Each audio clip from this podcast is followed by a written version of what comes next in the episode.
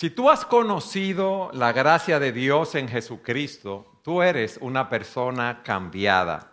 Y digo esto porque la gracia de Dios nos transforma y no nos deja seguir viviendo como nosotros vivíamos antes de conocer al Señor.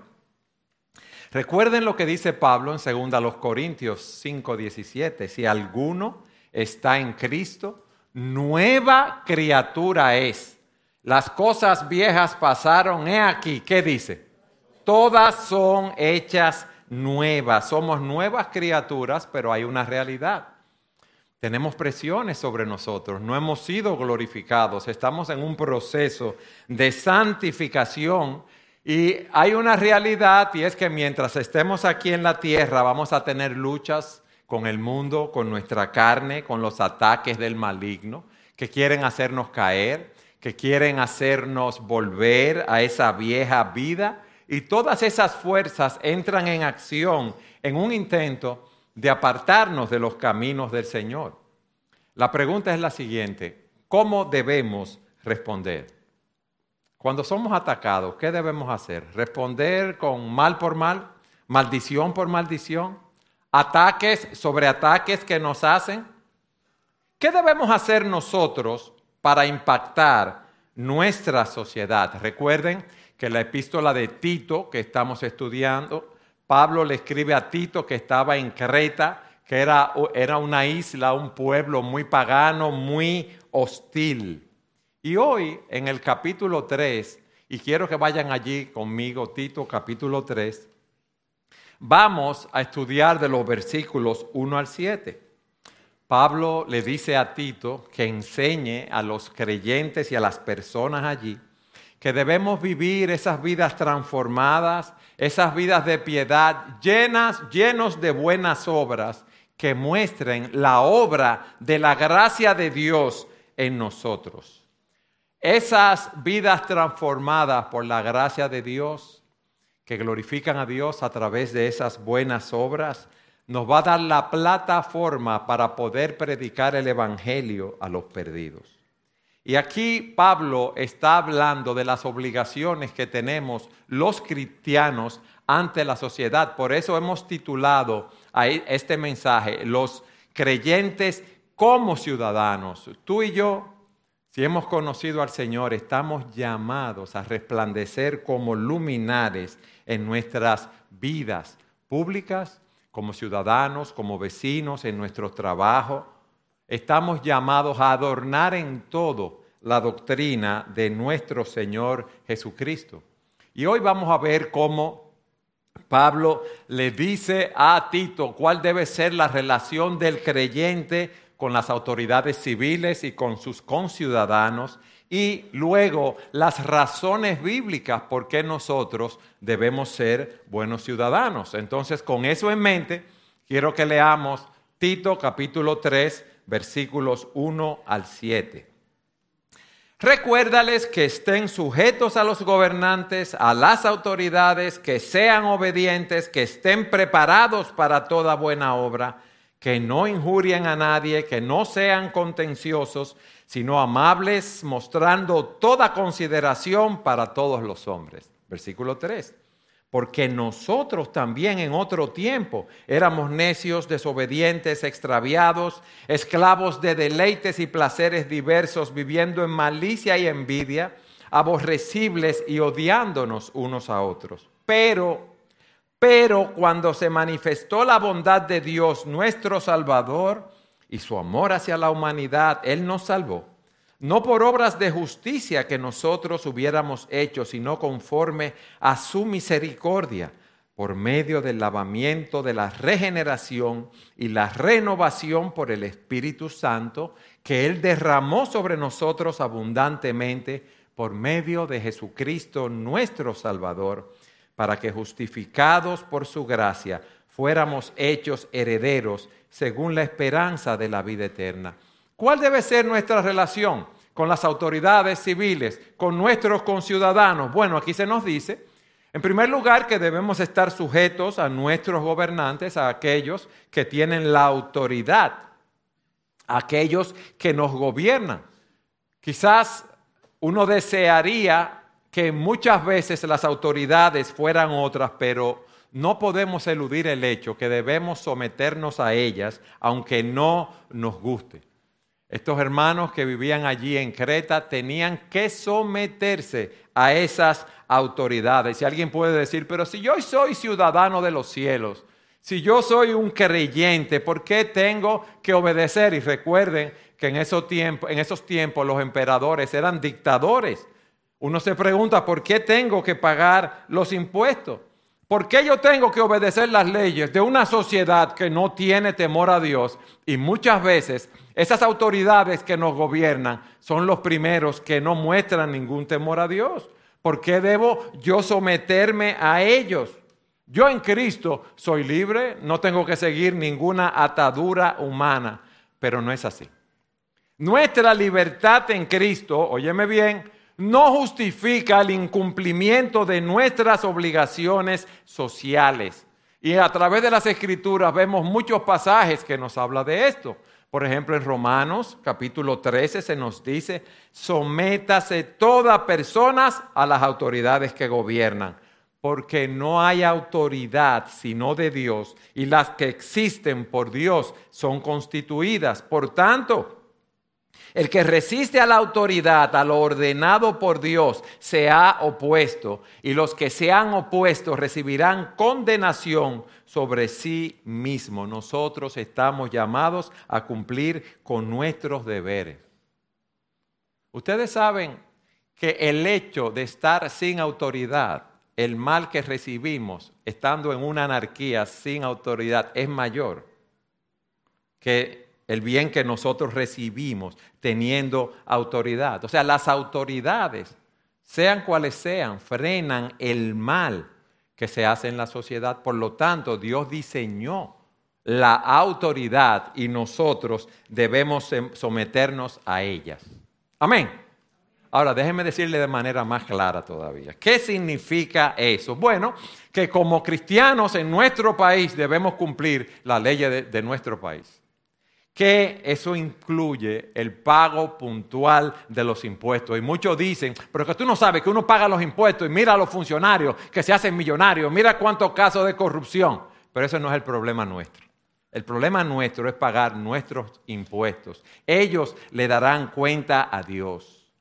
Debemos ser honrados en nuestros negocios, cumplir con nuestros contratos laborales y someternos a las leyes que nos dan las autoridades, que estén sujetos a sus gobernantes. Luego dice que sean obedientes. O sea, esa obediencia no debe ser, bueno, yo voy a pagar, pero que son unos ladronazos, que mira que está mal, que se roban el dinero, mira cómo viven. No, no. Debe ser una obediencia de corazón. Óigame bien, de corazón. Una sumisión de corazón a las leyes del país. ¿Por qué? Porque esas autoridades están ahí puestas por Dios. Ahora, cuando yo no debo obedecer a las autoridades, cuando me dicen que haga algo contrario a la ley de Dios, ahí yo no puedo obedecer a las autoridades. Pero también nos dice en tercer lugar que estén preparados para toda buena obra. Siempre que podamos, hermanos, debemos contribuir a nuestra sociedad. Debemos tener un anhelo de no ser tan egoístas y vivir también sirviendo a los demás. Dicen los comentaristas que toda buena obra puede referirse a cualquier obra realizada en obediencia a Cristo por amor a los demás. O sea que tú y yo debemos estar preparados a ayudar a participar en actividades que promuevan el bienestar público. En la medida de lo posible, hermanos, ayudar en nuestra sociedad, no importa lo hostil que sea esa sociedad hacia nosotros. Nosotros debemos servirle a las personas que están a nuestro alrededor instituciones de ayudas a personas desvalidas, incapacitadas, programas deportivos, programas del gobierno en los cuales nosotros podamos participar. Nosotros debemos ser conocidos por ser benignos y bondadosos con los demás. Miren, cuando el Señor envió a Judá a Babilonia como cautivo, el profeta Jeremías le dijo lo siguiente, escuchen esto. Y busquen el bienestar de la ciudad donde los he desterrado. O sea, ellos fueron allá desterrados, ¿eh? Y rueguen al Señor por ella, porque en su bienestar tendrán bienestar. En el bienestar de la ciudad, ustedes van a tener bienestar. Entonces nosotros debemos estar preparados para toda buena obra. En cuarto lugar, se nos dice que no injurien, que no disfamen a nadie. Esa palabra injuriar, de ahí es que viene la palabra blasfemia. Tiene que ver con calumniar, maldecir, tratar con desprecio a, a los demás. Mis hermanos, es trágico ver cómo nosotros muchas veces somos ligeros para emitir opiniones despectivas de personas que están en el gobierno Ah, ese hombre, eso es un ladronazo, pero tú lo conoces, las leyes lo han condenado. Y ahí están los cristianos repitiendo esas palabras de personas, o sea, despectivas, que difaman de otras personas y nosotros no estamos llamados a hablar de, con menosprecio de los políticos, de personas públicas, de otras personas, de compañeros de trabajo. No estamos llamados a hacer eso. Entonces, cuídate con esa difamación en el lugar de trabajo, en la iglesia, con los vecinos, con tu familia también, porque somos muy propensos a hacerlo. Ah, no, porque tú no sabes que hubo un sobrino de un primo, de un amigo mío, que conoce a tal ministro y es un ladronazo. Pero ¿y qué es eso? Así que nosotros decimos las cosas y somos ligeros en hablar así. No podemos, no debemos difamar a nadie aunque sean personas que te estén atacando a ti, no estamos llamados a, difamar a nadie, debemos encomendar nuestra causa a aquel que juzga justamente. Pero fíjense lo que dice aquí, que no sean contenciosos, o sea, pendencieros, sino amables, debemos ser amistosos, pacíficos. Hermano, yo sé que es fácil uno enojarse con aquellos que uno ve que no están llevando bien la cosa pública en sus... Eh, no cumpliendo con su labor, con que se le manda en su ministerio, en su trabajo. Vemos que se hacen cosas mal y ahí salimos nosotros muchas veces a enojarnos con, con esas personas. Nosotros no tenemos, mis hermanos, que estar buscando problemas con los demás. Me explico, en eso debemos estar conscientes, debemos ser amables, debemos ser dispuestos. Hay personas que son, en dominicano, unos pleiticos. ¿Sabes lo que es un pleitico? Que le gusta siempre una contención, un problema, un chisme con otras personas. Nosotros no estamos llamados ni a hacerlo ni con las autoridades civiles, ni con nadie en el vecindario, ni con nadie en el trabajo. Pero tú no sabes lo que me dijo. Está bien, tú hablas con la persona, pero muchas veces es mejor sufrir el agravio y no ser el que lo tenga que cometer. Miren el ejemplo de Jesucristo. Cristo nunca buscó lo suyo propio, sino el bien de los demás. Pero también nos dice aquí que debemos mostrar toda consideración, toda mansedumbre para con todos los hombres. Esa mansedumbre es un fruto del Espíritu. Muchos piensan que el ser manso es ser débil. No, eso es fuerza bajo control. Esa palabra se, usa de un caballo que está domado, un caballo que es brioso, pero que está domado para que sea sumiso a su amo. Entonces, ¿cuál es el punto? Que nosotros en nuestros tratos con los de afuera debemos tener control del Espíritu Santo. Debemos responder con gracia y amabilidad, incluso, repito, cuando se nos hace daño. Fíjense lo que el Señor dijo. Tomen mi yugo sobre ustedes y aprendan de mí, que yo soy manso y humilde de corazón, y hallarán descanso para sus almas. Y dice que debemos mostrar esa mansedumbre para con todos los hombres. No es una exageración. Él está hablando que con todas las personas que nosotros nos relacionamos debemos mostrar esa mansedumbre genuina, esa mansedumbre de corazón. Hermanos, cuando yo estaba estudiando esto, eh, veo cómo nosotros somos prontos o tenemos, eh, no tenemos esas características, esas cualidades en el trato con los demás. Y Dios nos llama a desarrollar esas cualidades. de manera que nosotros podamos adornar la doctrina de Jesucristo en, nuestras vidas. Nuestro llamado es a mostrar, a mostrar la gracia de Dios, no es a estar combatiendo con los demás.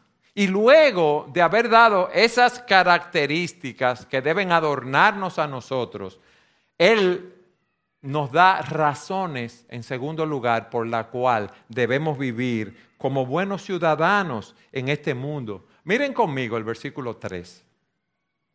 Porque la razón porque nosotros también éramos en otro tiempo insensatos, rebeldes, extraviados, esclavos de concupiscencias y deleites diversos, viviendo en malicia y envidia, aborrecibles y aborreciéndonos unos a otros.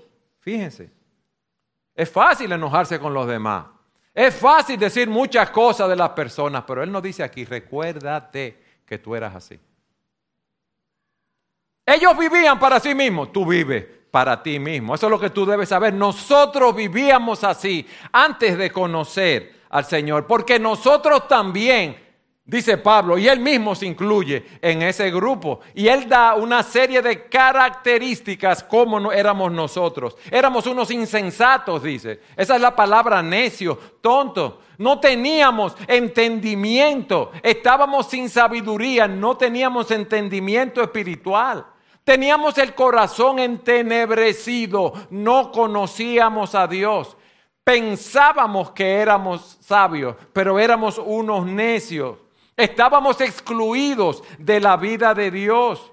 Teníamos un corazón duro. Una persona puede tener maestría, doctorado, postdoctorado, puede tener una gran educación, puede tener mucha inteligencia, pero si no conoce a Dios, si no confía en Él para salvación, es un insensato en relación a la verdad más importante de su vida. Porque hay una realidad, hermanos. Todos nosotros nos vamos a morir. Y hay dos lugares eternos, dice la Escritura. O vida eterna o condenación e, e, eterna. Y usted ve en el día de hoy las personas viviendo en el materialismo. Ah, no, yo tengo una buena vida porque creen que la buena vida consiste en la abundancia de los bienes que poseen, pero esos bienes se van a quedar aquí cuando tú, no, cuando tú mueras. Y muchas personas se creen sabias y tratan de construir sus vidas sobre un fundamento que no es la palabra de Dios. Pero dice la Escritura que hay camino que al hombre le parece derecho, pero su fin es camino de muerte. Tú puedes tener un dolor de cabeza y yo te digo, te voy a dar un calmante para el dolor de cabeza, pero si te doy estricnina o te doy un veneno y te lo bebes, tú crees que esa pastilla te va a quitar el dolor de cabeza, pero ¿qué va a pasar con ese veneno? Te va a matar. Así muchos hombres piensan que se están llevando el mundo por delante, pero son unos insensatos. Y Pablo dice, tú y yo éramos así. También dice en segundo lugar que éramos rebeldes, desobedientes a la autoridad divina. Éramos desobedientes a la autoridad humana. Nos guiábamos por lo que nos decía nuestro entendimiento y nuestra conciencia que está entenebrecido y obedecíamos las leyes del gobierno que nos convenía obedecer o aquellas que sabíamos que si no la obedecíamos nos iban a descubrir por no obedecerla y nos iban a castigar por eso. Vivíamos para nosotros mismos. Y hacíamos las cosas conforme a nuestros intereses. Odiábamos la idea de sumisión o obediencia incluso a Dios. No, yo tengo mi filosofía de vida. No me prediques lo que tú dices. A mí no me interesa lo que dice la Biblia, lo que dice Jesucristo. Yo tengo mi propio criterio. Yo sé que, yo estoy bien. Y así usted ve a las personas siguiendo sus propias ideologías. Pero te digo algo, el seguir tu propia ideología y no lo que Dios dice en su palabra es rebeldía y es desobediencia contra Dios. El seguir la filosofía de este mundo, que son anticristianas, están en contra de Dios. Por eso Santiago dice, oh almas adúlteras, ¿no saben que la amistad del mundo es enemistad hacia Dios? Por tanto, el que quiere ser amigo del mundo se constituye enemigo de Dios. Insensatos, rebeldes, en tercer lugar, extraviados, engañados, es la palabra. Estábamos vagando lejos de la verdad. Estábamos viviendo en un mundo lejano de la realidad. Pensando que nos estábamos llevando el mundo por delante, pensando que éramos libres y sin saber éramos esclavos. ¿Por qué? Porque fuimos desviados, extraviados, engañados y nos apartamos del camino correcto. Usted no ve cuántas personas sabias que creen en la evolución. Ustedes ven cuántas personas ahora que rechazan los estándares morales de Dios. Ustedes no ven cuántas personas que están buscando la felicidad y su realización siguiendo los deseos de los ojos, los deseos de la carne, la vanagloria de, esta vida. Ustedes no ven cuántas personas que piensan que la vida es la acumulación de bienes materiales. Pero ni tú, ni yo, ni nadie puede violar la ley de Dios sin consecuencias dañinas. Si tú lo estás haciendo así, piensas eso, estás engañado. Si tú estás fundando tu vida sobre fundamentos humanos, tú estás extraviado, tú has perdido el rumbo de tu vida. Y ese extravío es una de las grandes características de esta sociedad, mis amados. Esta sociedad a lo malo le dice bueno ahora. Y a lo bueno le dice malo. Esta sociedad no sabe lo que quiere, esta sociedad no sabe hacia dónde va, las personas no quieren asumir responsabilidades en la vida, todo es querer divertirse, están extraviados. Pero también dice que éramos esclavos de concupiscencias y deleites diversos. ¿Sabes lo que significa eso? Que estábamos dominados por nuestras propias pasiones, por nuestros propios deseos. Los deseos son muchos, de diferentes colores. Son muchas las tentaciones que tenemos a nuestro alrededor. Son muchas las preocupaciones. Son muchas las vías de buscar riqueza. Muchas las vías de buscar placeres. ¿Qué es lo que pasa con el hombre? Miren lo que hay. Cuando el, el hombre tiene un vacío que Dios ha puesto en su corazón, Eclesiastés nos dice que Dios ha puesto eternidad en el corazón del hombre. ¿Y qué pasa? Que todos nosotros cuando no conocemos al Señor tratamos de llenar ese vacío viviendo para nosotros mismos satisfaciendo nuestros deseos, nuestras pasiones, nuestros apetitos, nuestras ambiciones. Y pensamos que nos estamos llevando el mundo por delante, pero quien vive para satisfacer sus propios deseos, es un esclavo de ellos. Un autor dice que el pecado, como las drogas adictivas, esclaviza siempre a quien incursiona en ella. Al principio, la persona usa droga y se siente muy bien. Bebe alcohol y se siente muy bien tiene una gratificación sexual y se siente muy bien. Hay personas que están muy cargadas, problemas, tensiones, ansiedades, beben alcohol y eso alivia los problemas y las presiones. Pero todos esos pecados al final te esclavizan. Tú ves las personas alcoholizadas, tú ves las personas dependiendo de las drogas, tú ves las personas en pornografía con vidas destruidas. Pero Él nos dice que nosotros también vivíamos en malicia y en envidia.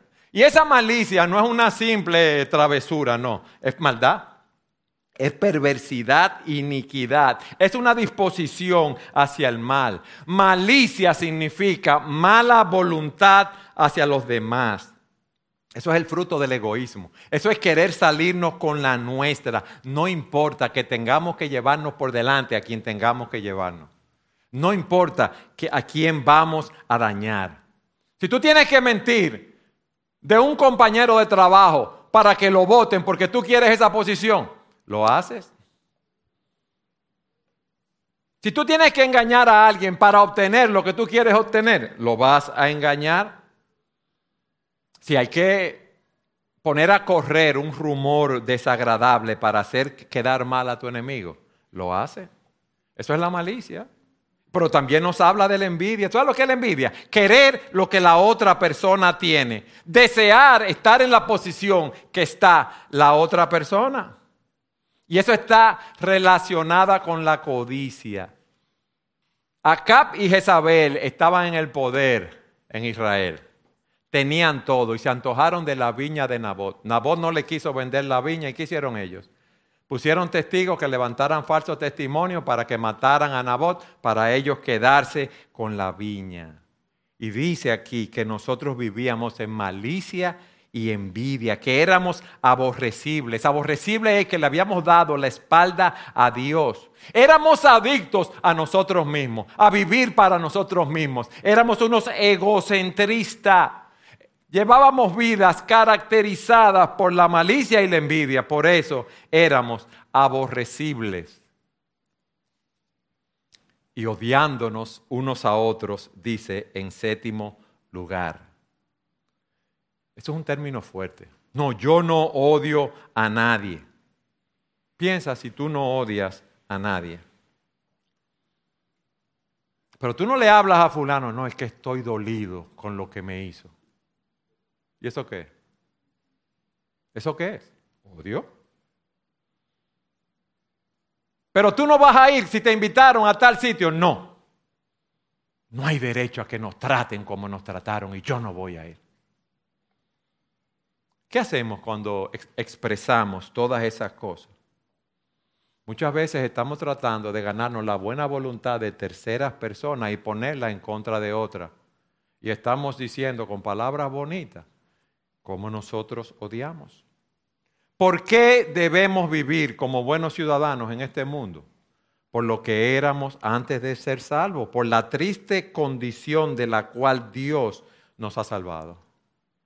Ahora, en tercer lugar, Pablo le dice a Tito, ¿cómo fue que Dios nos salvó? ¿Cómo fue que nosotros fuimos cambiados. Miren lo que le dice en el versículo 4.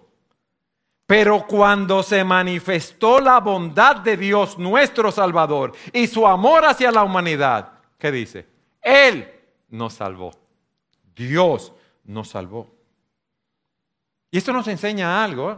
Para ser salvos debemos abrir nuestros ojos y ver que estamos irremediablemente perdidos y que no podemos salvarnos por nosotros mismos. Fíjense lo que dice, cuando se manifestó la bondad de Dios, ese interés benévolo, amoroso, lleno de gracia que es parte de la naturaleza de Dios. Y se manifestó el amor de Dios hacia nosotros. Ese amor de Él. Dios es un Dios de amor, Dios es un Dios de bondad, Dios es un Dios de misericordia. ¿Y ustedes saben cuál fue la mayor muestra de amor de Dios? Lo que nos dice primera de Juan 4, versículo 9. En esto se manifestó el amor de Dios en nosotros. ¿En qué? En que Dios ha enviado a su Hijo unigénito al mundo para que vivamos por Él. En esto consiste el amor, no que nosotros hayamos amado a Dios, sino que Él nos amó y envió a su Hijo como propiciación por nuestros pecados. Mis hermanos, su Hijo unigénito, Dios lo entregó por nosotros. Su Hijo unigénito que era sin pecado, Dios lo entregó por nuestros pecados. ¿Y cómo recibimos nosotros a Cristo? Como el rey que era con amor, con bondad, con misericordia, no. Lo golpeamos, lo escupimos, lo coronamos de espinas, lo azotamos, nos burlamos de él y lo pusimos en una cruz. Eso fue lo que nosotros hicimos. Pero cuando se manifestó la bondad de Dios, nuestro Salvador, y su amor hacia la humanidad, Él nos salvó. O sea, Él nos liberó del castigo del pecado. Si tú no tienes a Cristo, la ira de Dios está sobre ti. Tú estás muerto espiritualmente. Tú vas camino a una condenación eterna. Pablo le dice a los romanos, entonces mucho más, habiendo sido ahora justificados por su sangre, seremos salvos de la ira de Dios por medio de él. Porque si cuando éramos enemigos fuimos reconciliados con Dios por la muerte de su Hijo, mucho más, habiendo sido reconciliados, seremos salvos por su vida. Él nos salvó. Cuando nos arrepentimos de nuestros pecados y confiamos en Cristo por salvación, Él perdona nuestros pecados. Somos librados de la potestad de las tinieblas. Hemos sido trasladados del reino de las tinieblas al reino de su Hijo amado Jesucristo. Y miren lo que dice, que esa salvación no es por obras de justicia que nosotros hubiéramos hecho. O sea que tú y yo no tenemos nada bueno en nosotros que nos haga aceptos delante de Dios. Dice la palabra que todas nuestras obras son como trapos de injusticia, son como trapos de mujer menstruosa. Es la idea que nos dice. Ninguno de nosotros se puede parar delante de Dios y ser acepto delante de Él porque todos nosotros somos pecadores y estamos destituidos de la gloria de Dios. Miren lo que Pablo dice a los Gálatas. Sin embargo, sabiendo que el hombre no es justificado por las obras de la ley, sino mediante la fe en Cristo Jesús, también nosotros hemos creído en Cristo Jesús para que seamos justificados por la fe en Cristo y no por las obras de la ley, puesto que por las obras de la ley nadie será justificado. Nadie será justificado por las obras de la ley.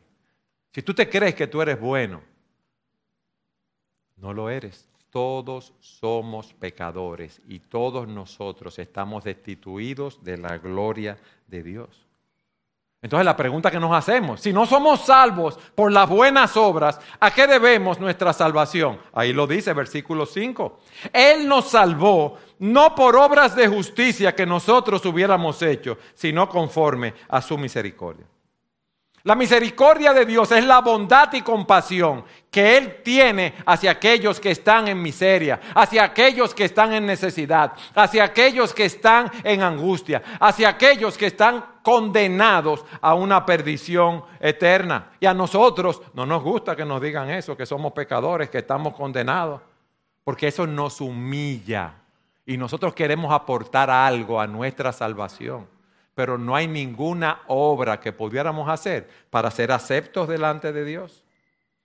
Dios no amó al mundo porque fuera adorable, sino porque nuestro Dios es un Dios de amor. Y el hecho de que Él amara a pecadores rebeldes como nosotros muestra la magnitud del amor de Dios por nosotros. Por lo tanto, la salvación, mis amados, no se basa en nuestras buenas obras, sino en la bondad el amor y la misericordia de Dios.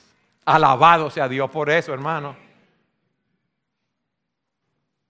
Pero miren los medios que nos da de salvación, lo que Él nos dice.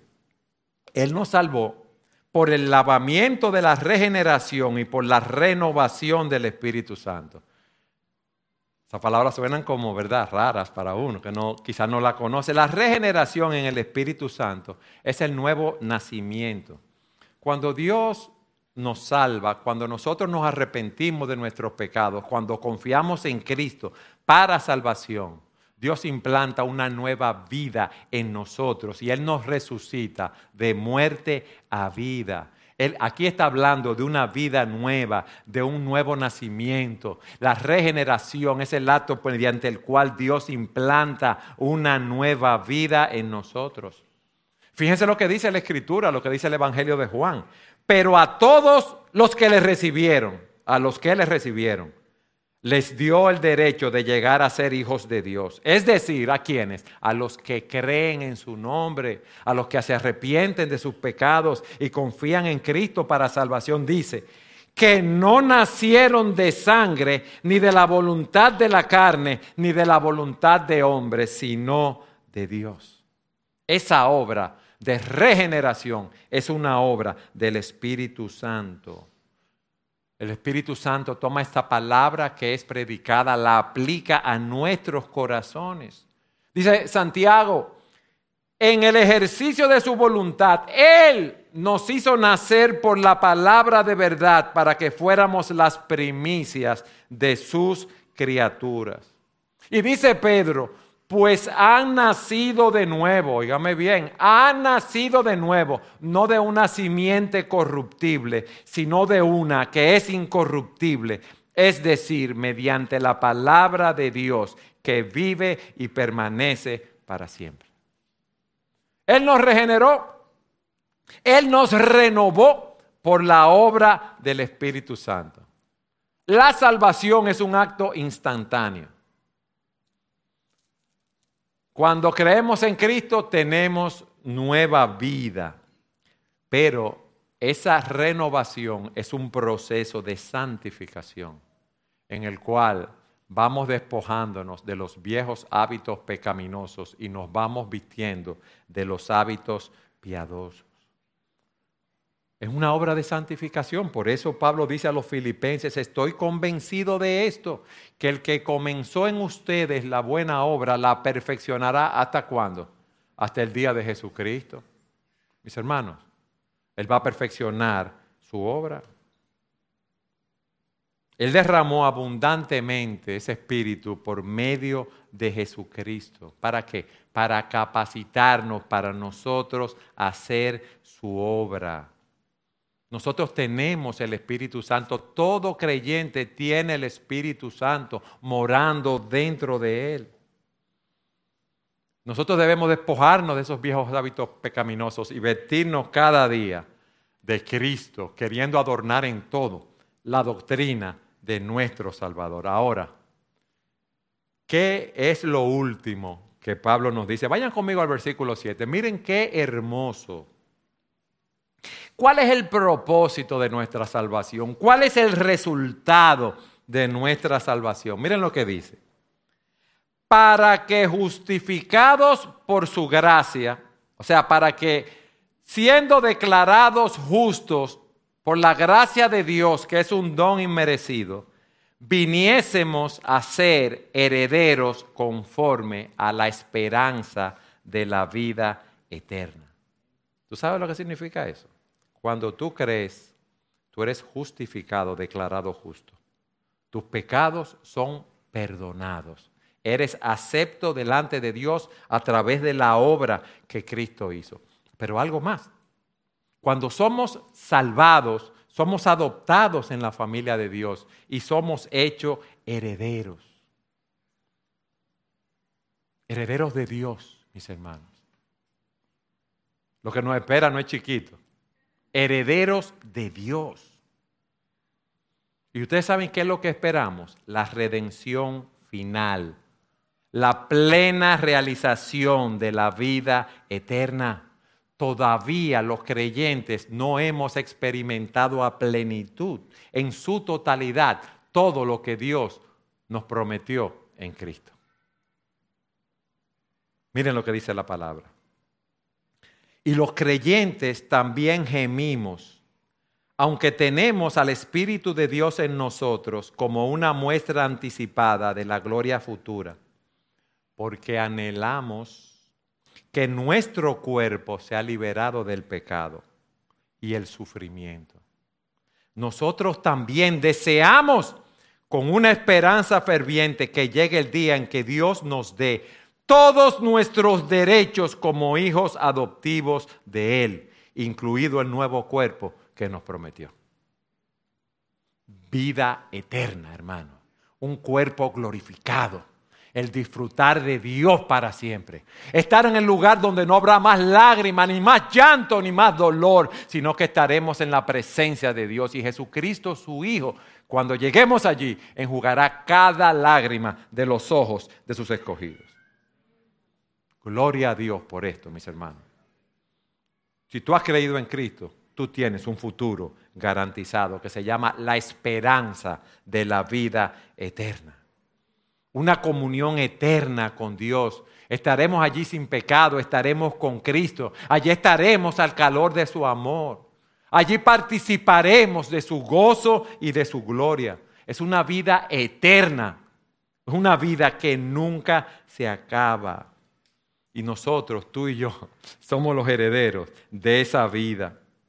somos herederos de esa esperanza. Y esa esperanza es Dios que nos las prometió. Y Dios no es un hombre para mentir, eso es una realidad. Pablo le dice a los romanos, pero ahora habiendo sido justificados por fe, tenemos paz para con Dios por medio de nuestro Señor Jesucristo. Ya no estamos en guerra con Dios, ya hemos sido declarados justos. Y dice que por medio de quien también hemos obtenido entrada por la fe a esta gracia, en la cual estamos firmes y nos gloriamos en la esperanza de la gloria de Dios. Y no solo esto, sino que también nos gloriamos en las tribulaciones, aquí ahora. Sabiendo, dice él, que la tribulación, el sufrimiento, produce paciencia. Y la paciencia, carácter probado. Y el carácter probado produce esperanza. Y la esperanza, mis amados, no desilusiona. ¿Por qué? Porque el amor de Dios ha sido derramado en nuestros corazones por medio del Espíritu Santo que nos fue dado. Yo tengo una esperanza, tú tienes una esperanza. No importa lo que pasemos aquí, no importa los sufrimientos, todo esto es temporal. Cristo cuando marchaba dijo a sus discípulos que él iba a preparar hogar para nosotros en los lugares celestiales. Allí es que está nuestra morada, hermanos. Esa es la esperanza de la vida eterna. Nosotros hemos recibido misericordia, bondad de parte de Dios cuando merecíamos juicio. ¿Y por qué? Por la bondad, por el amor, por la misericordia de Dios a personas incrédulas, a personas pecadoras, a personas que eran enemigos de Dios. Ese éramos nosotros. No la merecían. Por eso cuando tú pienses, pero que esa persona me ha hecho mucho daño, tú y yo le hicimos mucho daño a Dios. ¿Y cómo nos trató Dios a nosotros? Él mostró misericordia. De tal manera amó Dios al mundo que ha dado a su Hijo unigénito para que todo aquel que en Él crea no se pierda, mas tenga vida eterna. Muestra esa misericordia, lo que Pablo está diciendo ahora a Tito. Muestra esa misericordia, porque tú estuviste así y tú hiciste daño a muchas personas también. No, pero que fue que me difamaron.